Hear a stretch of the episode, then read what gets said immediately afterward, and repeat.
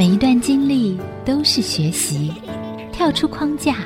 培养一个人对学习的渴望。爱，一起学习，听见这世代。听众朋友，大家好，欢迎收听 IC 之音逐客广播，这里是 FM 九七点五。你现在所收听的节目是《听见这时代》，我是主持人郭兰玉。我们今天在《听见这时代》节目里头，我们想跟大家分享的世代关键字是青年志工服务，用生命陪伴生命。我们知道，在这个时代，我们看见了很多青年志工，他们从他们的大学的生活里，甚至从高中的生活里，他们开始加入了一个社会的服务工作。参加 NGO 的组织、NPO 的组织啊，在不同的领域里头，他们甚至是学生的身份，他们就已经进入到社会，进入到世界各个角落去关怀，去用他们的生命来付出。我们今天现场邀请到来宾是中华民国双月关怀成长协会的创办人，暨长庚科技大学的老师哦，李可珊老师。听众朋友，大家好，主持人好，是，还有就是目前长庚科大服务队的毕业生许玉秀，他自己呢也是担任三种护理师。听众朋友，大家好，主持人好。是，啊，我们知道今天可山老师带着他自己所教过的学生哦，青年服务队的玉秀来到我们节目。当我们在访问玉秀之前啊，我们想请老师先跟我们分享一下你自己哦。现在目前是担任长庚科大的老师嘛？是。那你也带这个青年服务队，那你自己本身以前你也是这样子成长的嘛？是啊，呃，我自己在。民国七十几年考上台大外文系，进入到台大校园的时候，我就参加了台大山辅队，服务的部落就是台东县海端乡的力道村，也就是我现在正在服务的部落。是你那时候是主动参加，还是什么样的一个机会加入自工服务队？应该是说，在高三毕业的那年暑假，碰到了一位大学的学姐，就跟她聊到说：“哎，以后我会进校园啊，不晓得什么社团哈。”然后他就聊到说：“哎，其实他觉得服务队不错，那他就介绍山地服务队在做的事情。”那个时候我就告诉自己说：“等到我进到台大校园以后，我要参加就是山地服务队。”所以我就自己跑过去那边报名参加服务队。哦，所以在你自己念书的那个时间里头，你就已经有一个想要为社会付出的这样子的一个动机哦。那我们知道这个时代是一个一零一传承的时代。可山老师现在在长庚科大，你自己也带这个青年服务队哦，这一群大学生，那这个主要的内容是什么？然后你是怎么召集这些学生加入到这个团队呢？因为我一直跟部落都没有断的联系，一直都会回去啦。那部落里头就家长嘛，就是以前我带过孩子，就跟我说：“哎，老师，你要不要再训练一批大学生回来？像小时候我们有你带这样子。”我就说啊，可是我们学校好困难哦，因为到了高年级的时候都需要出去实习，所以这个社团如果没有高年级的在带，这样会断嘛。所以我就说，其实真的好困难。但是他们跟我讲了好几年，后来我就下定决心，好吧，那我就在我们学校招募学生到海端乡去服务。所以我们目前做的就是寒暑假我们会办主题性的营队之外，每个月还会上山去做卫教的工作、家访的工作，还有慢性病人的一个追踪的工作。哦，所以它涵盖的内容很多哎。对，比如说孩子，我们可能就是做客服啊、卫生教育啊、生活教育。然后大一点的话，像是青少年，我们现在有借着专辑练唱、录制专辑的部分，还有要就是今年的时候，我们要带他们去美国参加世界童军大露营，就是教导他们团体啊、纪律啊、目标啊、梦想，这是对青少年做的。对村民做的话，我们都会有家庭访视。那如果有困难的部分，可以引进外面的资源做什么样协助？然后另外就会是，如果他有慢性疾病或比较重大的疾病，我们有什么医疗的资源可以介入？嗯，听起来这个志工服务它的范围很大，所以他要学习的东西也很多。那可山老师自己带领这群孩子们，我讲孩子们就是他们是年轻的大学生，嗯，那他们从高中毕业到进到学校，其实他们对社会才刚接触。是哦，那你带领这群长庚科大的这个青年志工服务队哦，和你自己之前在台大经历你自己大学生的时候，你去带他们和你自己学习，给你什么样一个不同的领受呢？我自己在台大的时候，应该说那个时候都是大一参加嘛，大二的时候就会当干部，然后到大三、大四，大家忙着准备考托福啊、出国啊，很多时候到大三、大四就会退了。可是我在大学的时候，我就一直告诉自己，其实陪伴应该是一件长久的事情。说我在第一次上山的时候，就对孩子许下承诺，说我四年都会回来看你们。好，所以我一直参加到大四。因此，我带这一群志工的时候，我就跟他们说，其实你一旦进到了部落，孩子认识你之后，他就会一直记得你。不要轻易把孩子放下，不要让我们只是成为孩子生命当中的一个短暂的过客。大家都是过客，可是我们希望能够对他们陪伴久一点，产生的影响深远一点。然后日后他在生涯当中碰见任何事情，都可以找你们商量。那有一个良师益友这样子，嗯。我们知道长庚科大这一群孩子，应该他们本身就是学医学护理方面的工作，然后加入这个职工服务队。那老实说，你是一百年开始加入到这个学校的，那这样子应该有两届到三届的学生了，对不对？哎，我是。民国八十八年进这个学校，对，但一百年没错，一百年的时候才成立服务队的，嗯嗯，对，所以已经有好几届的毕业生了。对，然后你这个时代的孩子和我们过去的成长又不一样，所以你带领他们的时候有没有遇到一些困难？那你怎么激励他们？因为你刚刚讲有一个一个很大的盼望，就是说，当你用生命陪伴这些原乡的孩子的时候，你告诉自己的是不要停止这个陪伴。那这群孩子们，那你带领这么年轻的长庚科大这群志工服务队的时候，你。怎么让他们可以持续这个热情？你有什么样的发现和激励他们的方式，训练他们的方式？我觉得应该这样讲，就是有可能，好，这这只是一个可能，但我觉得不是绝对的因素。有人说我们这个服务队可以这么做，是因为学护理的人很多，那表示护理的人都其实是想要照顾别人，但我觉得其实不是。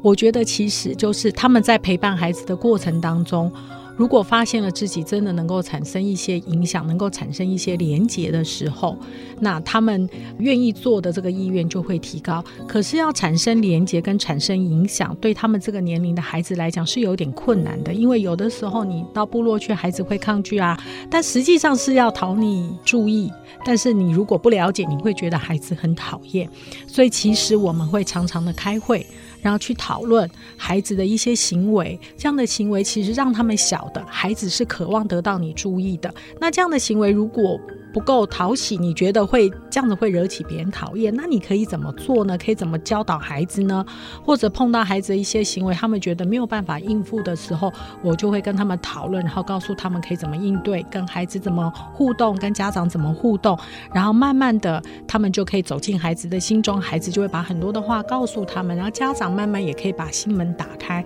如果他们在部落里头可以感觉到孩子信任他们，家长也愿意跟他们讨论事情的时候，他们当然就会觉得有使命感嘛。对，我做的事情的确好像会产生影响哎。然后另外一个我常告诉他们的，改变本来就来得很慢，你要不要从很细微的地方去看你所做的产生的影响？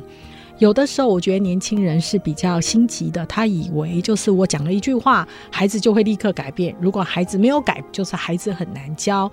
呃，玉秀其实常常也都会跟我讨论部落的孩子，好，然后有的时候就会觉得。很爆气啊！这孩子到底怎么回事啊？好，那我们另外有有一位伦伦也是常说，到底我都搞不懂这些孩子。有的时候他们真的就觉得很想放弃算了哈，但是他们会做一件事情，就是把相片就贴在衣柜上，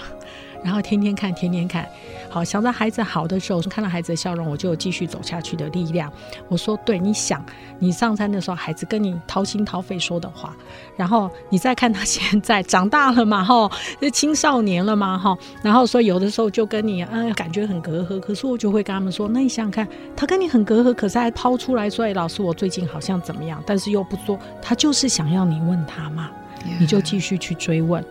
好，所以我想玉秀今天坐在这边，其实就是一个很好的例子。他从我们学校护理科五专一直念到二技，七年的时间，其实都待在我们服务队里，一直到毕业了。今天也等会晚一点，还是要回到营队的准备工作里面去。对，七年是一个完成啊，是非常特别的。刚刚老师举例，就是直接举我们今天的另外一个来宾，学生来宾就是许玉秀。其实他现在已经不是学生了，他已经是三种的护理师哦，真正进入到。这个社会的职场来打仗了。但他过去所服务的，就像刚刚可珊老师讲的，就是当你用生命陪伴生命的时候，你必须要每天面对在你眼前服务的那个对象，就会回想他自己成长的时候，这是很特别的。我们在这节目要结束前，我们是不是请老师给我们推荐一首歌曲？呃，我跟大家推荐的是大家一定耳熟能详的《You Raise Me Up》。我觉得很多时候，我看到了服务队的孩子为山上的孩子做的，其实就是这件事。是，好，我们一起来听这首歌。When I am down and oh my soul so weary When troubles come and my heart burdened be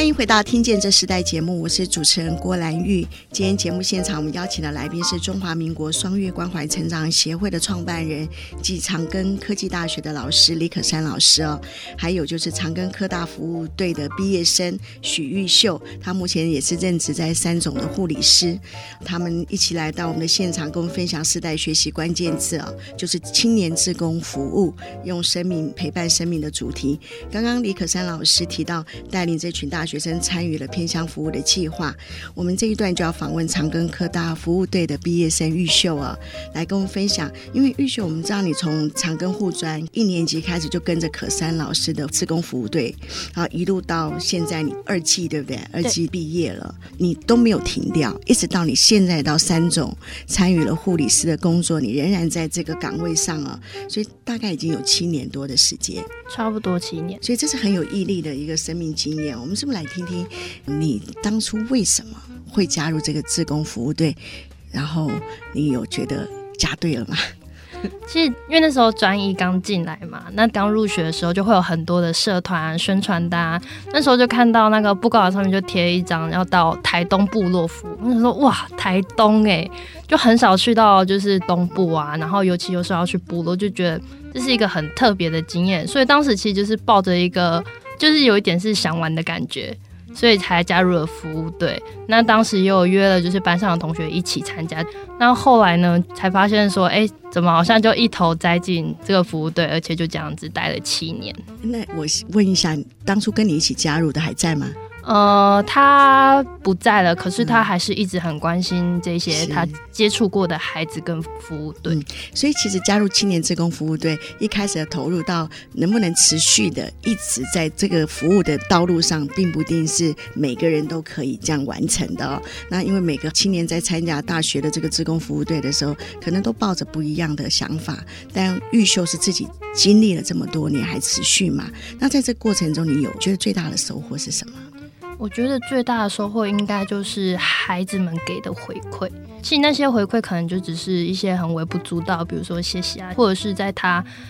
就是在他难过的时候陪伴他，然后好像让自己觉得说，哎，其实孩子是把你放在心里，也是信任你。嗯，你中途有没有想过要放弃啊？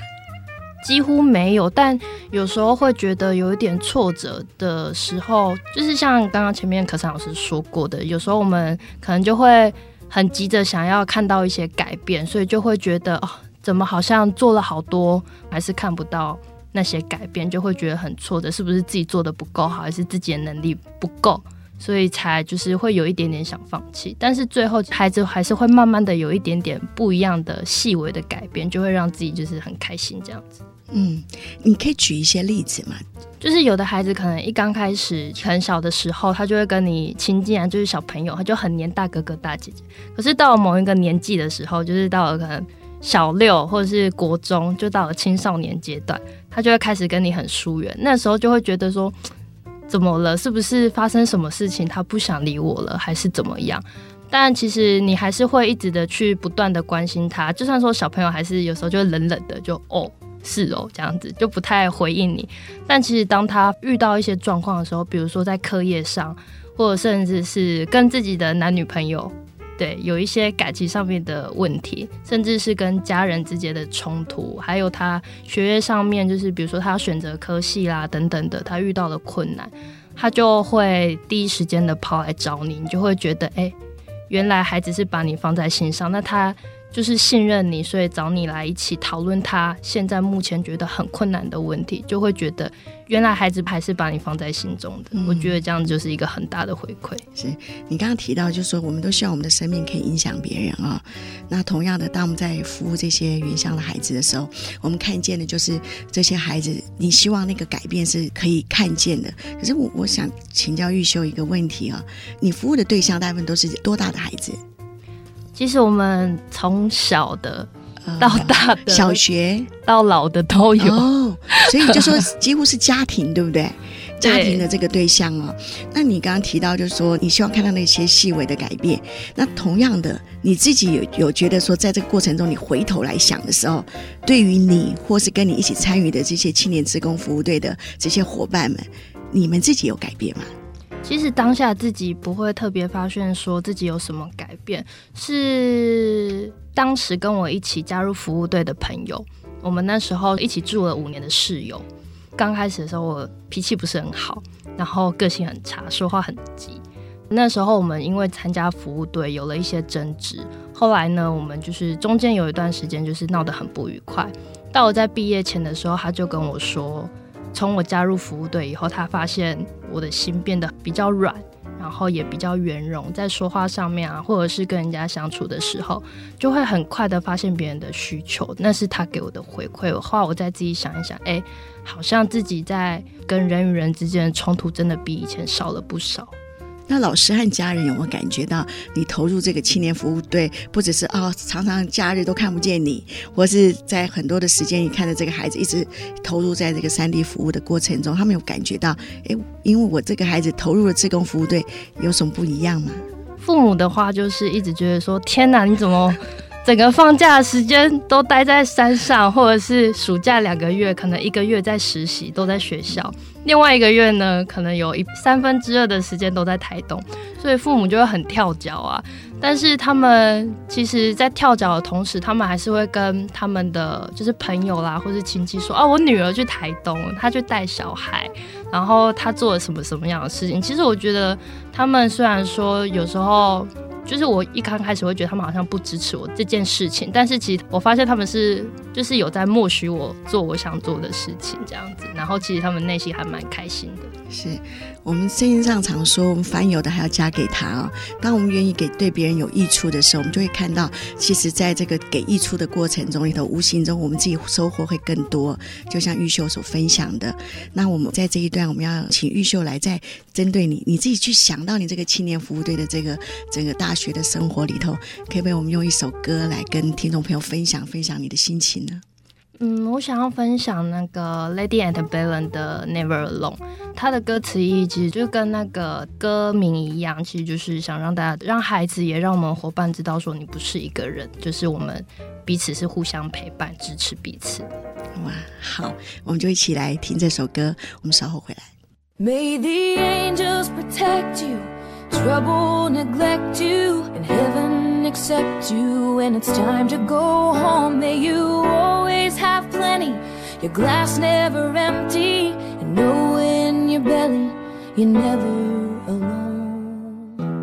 这里是 IC 之音主客广播 FM 九七点五，我是主持人郭兰玉。你现在收听的是《听见这时代》，现场来宾呢是可山老师和可山老师的学生玉秀啊。那我们先来谈谈，请玉秀，因为你在上一段我们有请你分享你自己在带领这些部落的孩子们，你希望他们看见改变，然后也也发现你的个性也改变了啊，然后连家人都觉得做这件事情从一个不可思议，然后没有办法想象，到最后接受，哎，我的孩子真的是参与一个社会志工的这样子的一个计划和他投入的生命。那我们是不是先请玉秀来分享一下？你觉得这世代哦，这世代的青年志工哦，他们有什么样的特质？就是我觉得愿意投入在志工的伙伴们，其实很大的特质就是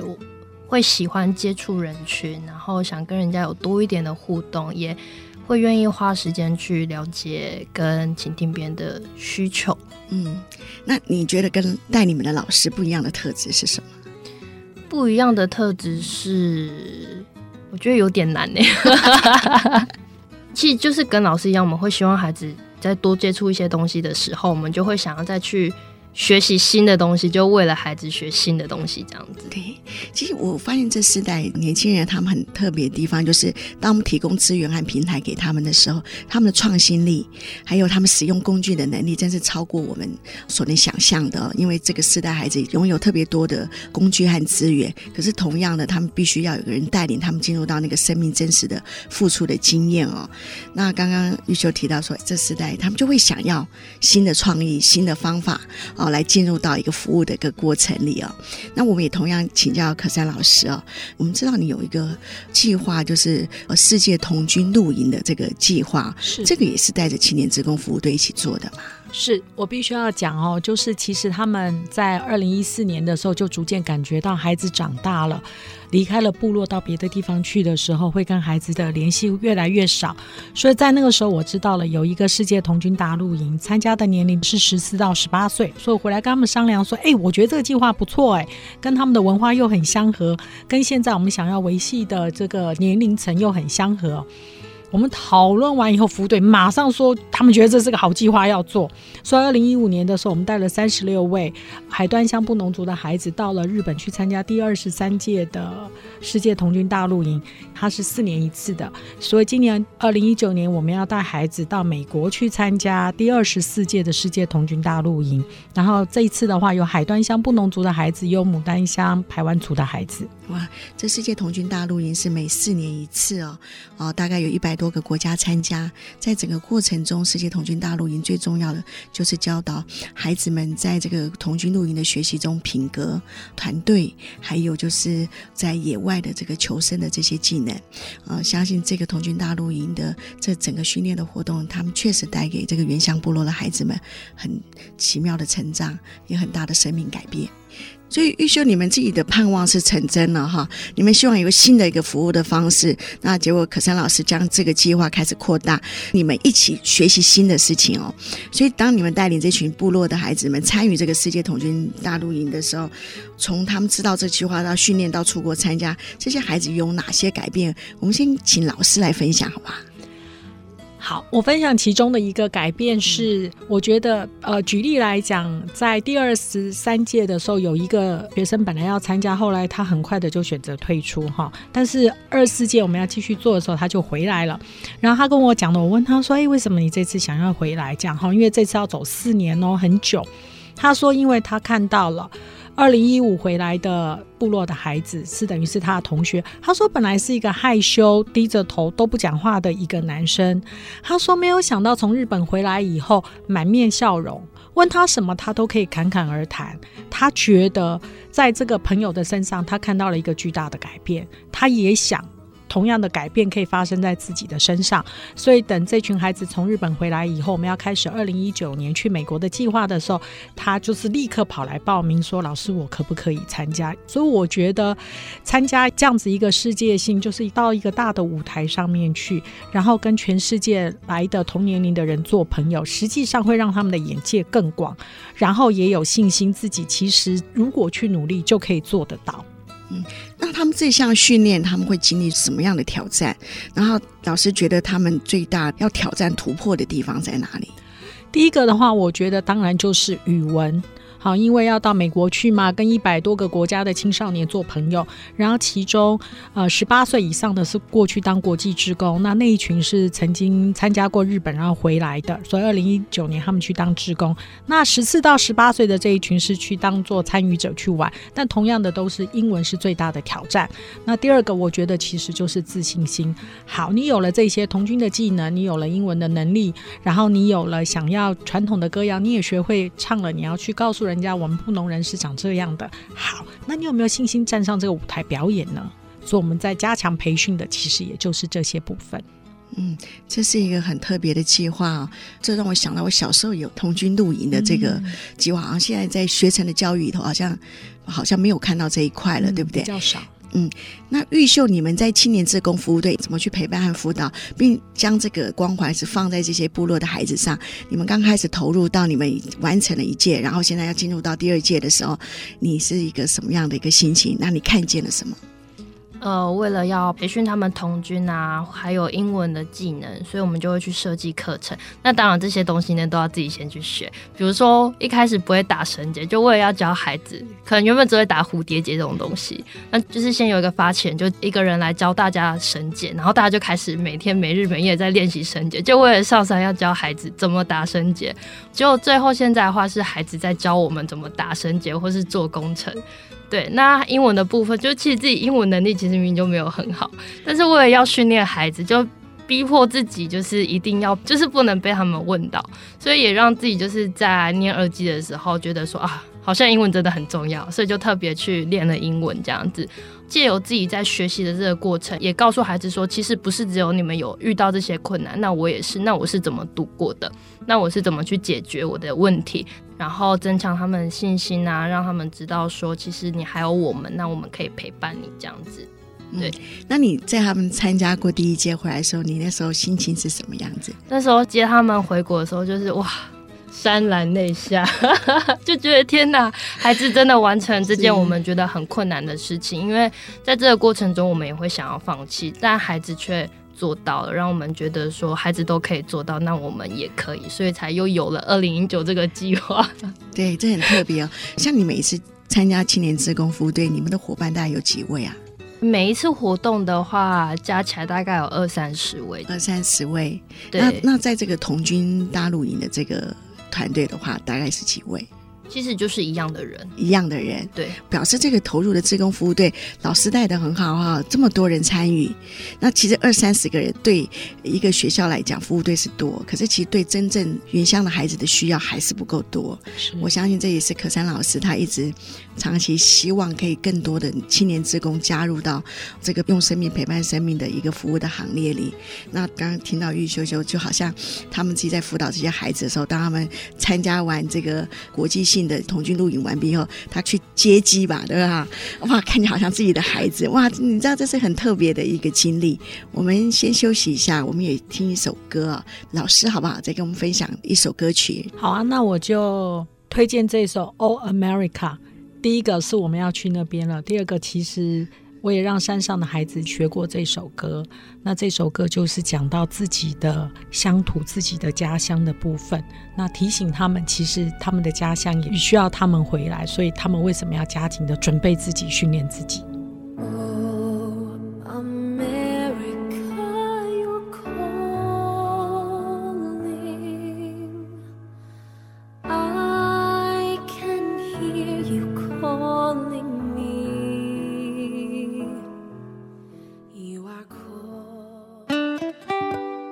回到听见这时代节目，我是主持人郭兰玉。今天节目现场，我们邀请到来宾是中华民国双月关怀成长协会的创办人及长庚科技大学的老师李可珊老师哦，还有一个是长庚科大青年服务队的玉秀，呃，来到我们的节目，跟我们分享世代学习关键字，就是青年志工服务，用生命陪伴生命的主题。那刚刚在前段部分，呃，玉秀有谈到，就说他们在青年服务志工服务队的过程里头。他们有一个世界童军大陆营的这样子的一个计划，那他们参与过第一届，然后在这个二零一九年的时候，他们已经经历第二届哦。那看到第一届的成果，他那时候是非常的开心，好像自己孕育的孩子，整个陪伴的这个过程里头长出了真正的果实哦。在这一段部分，我们请玉秀来谈谈，就是说你参加青年志工服务队七年的时间哦，你这样跟着老师投入和付出，你对你生命有哪些最重要的激励？我们可以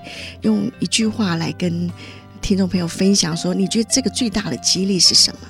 嗯，我记得刚进服务队的时候，老师说过一句话，我到现在还是印象很深刻。那句话是，老师说：“时间的手会擦亮真相的镜子。”这句话一刚开始，其实我不是很明白到底是什么意思。可是，在这几年过程中，我渐渐的了解到，就是有些事情，其实他做了当下，可能你真的看不到一些结果，甚至是你过了好久的一段时间，他还是感觉没什么样的改变。但是，我觉得就是做我觉得对的事情，还有好的事情，其实久了真的会有一点点、一些些的影响。我觉得那就够了。那对于你自己接触这些原乡部落的孩子啊，你自己看到了哪些盼望？嗯，我觉得是孩子可能在刚开始接触的时候，其实他们很常是对自己没有自信心的。可是透过一些活动，或者是透过一些课程的设计，其实让他们慢慢去建立他们对自己的自信心。然后，其实他们在求学的过程上，他们也可以透过这样子训练的过程，或是课程的安排，他们就有一些些的改变。其实以前可能。像他们的哥哥姐姐选择的科系，可能最常见的男生就是去当兵啊，女生就是去读护理系当护士啊，当护理师。可是看到我们带大的孩子之后，他们其实选择的科系就越来越广，他们也发现说自己其实有很多不一样的选择，就是不是只有像他们的哥哥姐姐那样子。我觉得部落的孩子其实他们。有很大的潜能，他们有更多的可能，这样子，我觉得这是对自己很大的一个激励。那你自己现在在三总担任护理师的工作，你觉得你过去的这些经验对你现在的工作有什么影响吗？我觉得对我工作的影响是我可以从病人或是家属的一些反应上去很快的掌握到他的需求是什么，还有他真正想表达的事情是什么。然后再去依据他这样子的表达，然后给他所需要的帮助。其实他很快的就会发现说：“哎，你解决了我的问题，那我舒服了，然后我也真的得到关心。”其实他就不会像有的人会觉得说：“啊，他好烦哦。”这样子，他反而是会呃反过来的感谢你，觉得说你帮他解决了他真正的需求。嗯，所以这段的时间里头，其实训练了你。一个毅力的训练哦，耐心的训练，还有应对的训练，这是很特别的。那我们也在这一段结束之前啊，我们要进行一个单元。那我们要请李可珊老师在我们这个 mentor 经验学的这个单元里头来分享，跟我们的青年朋友们说，在偏向学习资源上，他看见的事情，无论是政府，无论是学校，或是社会哦，有什么样的可以结合的地方。同时，对想要加入青年职工服务队的这些年轻们，给他们一个鼓励。和建议，我们先听 mentor 经验学，分享彼此的学习价值，建立良善的生命传承。mentor 经验学，大家好，我是中华民国双月关怀成长协会的创办人，暨长庚科大的李可山老师。很多人说现在的世代的孩子是草莓族，或者非常的本位，不会去为他人设想。我却不这么认为，因为现在的年轻人，他拥有的资源很多，他也善用这些资源去帮忙其他的人。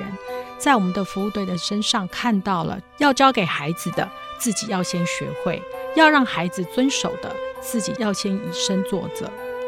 如果想要让孩子梦想的大、走得远的话，自己要先敢想、敢做、敢尝试、敢创新。其实这都是这个世代的年轻人他所拥有的特质。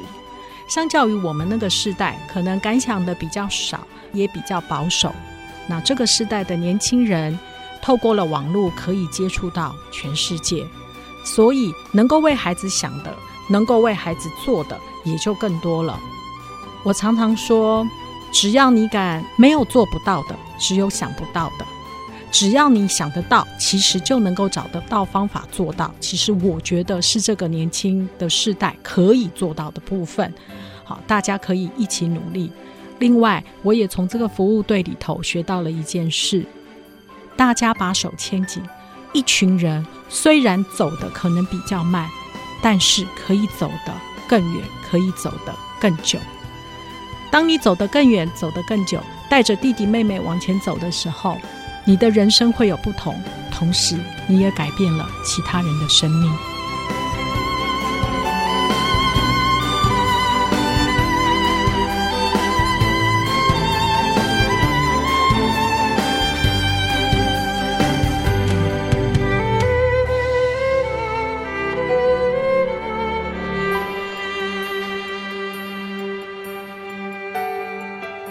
我们刚刚听到可珊老师在面头经验学跟我们分享的他对这时代的期望哦，他所看见的不一样的改变。那在节目最后，我们是不是请玉秀跟我们分享一首歌曲？好，我想推荐的是马永恩，他也是一位布农族的歌手。那他的那首歌叫做《古鲁玛哈》，叫做《回家》。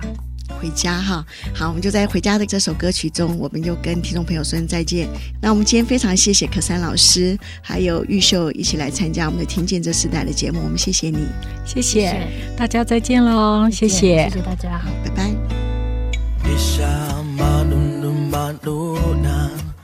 连结世代，超越差异，富予建设邀请您，爱一起学习。那么喜